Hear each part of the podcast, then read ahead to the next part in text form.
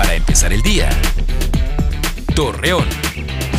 Muy buenos días, viernes 16 de diciembre le presentamos la información para empezar el día. Según una encuesta del Observatorio Laguna, se indicó que los accidentes automovilísticos aumentaron hasta un 42% los fines de semana. Al respecto, invitan a la ciudadanía a respetar los límites de velocidad y conducir con precaución con el objetivo de evitar robos en las instituciones educativas durante el periodo vacacional de Sembrino, el titular de Seguridad Pública Iván Torres Sánchez informó que se realizarán operativos de vigilancia en los planteles de Gómez Palacio.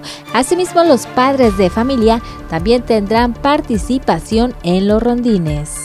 Ante los constantes incendios que se presentan en el canal de riego de la colonia Capillo Sáenz de Gómez Palacio, empresarios y habitantes de este sector solicitan a las autoridades mayor vigilancia, ya que la mayoría de ellos han sido provocados.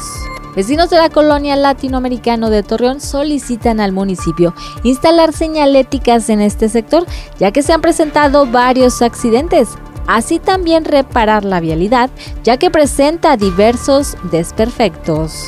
Para este fin de semana continuará predominando el frío en la comarca lagunera. Además se tendrá cielo nublado a despejado y viento moderado, así lo informó la Comisión Nacional del Agua. Acompáñenos con toda la información en punto de las 8 de la noche por Mega Noticias. Para empezar el día.